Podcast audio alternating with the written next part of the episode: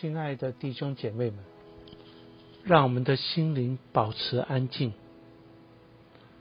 请将注意力集中在今天诗篇的经文。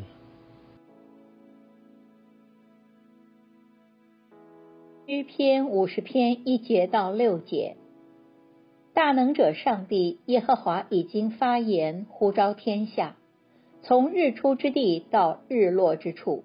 从全然美丽的西安中，上帝已经发光了。我们的上帝要来，绝不闭口。有烈火在他面前吞灭，有暴风在他四围刮起。他呼召上天下地，为要审判他的子民，召集我的圣名，就是那些用祭物与我立约的人，到我这里来。逐天必表明他的公义。因为上帝是施行审判的。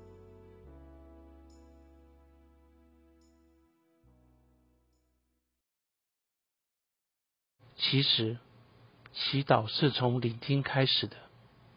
当你聆听今天诗篇的经文时，可有哪一句话或哪一个词，让你的心里有特别的感受呢？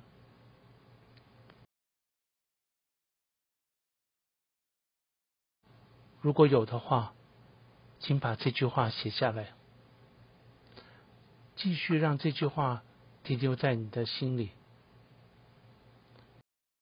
轻轻的，千万不要刻意或者勉强，就自自然然地将它放在你的心上。此刻，你觉得上帝透过这句话或这个词语？让你的心激起怎样的感受或想法呢？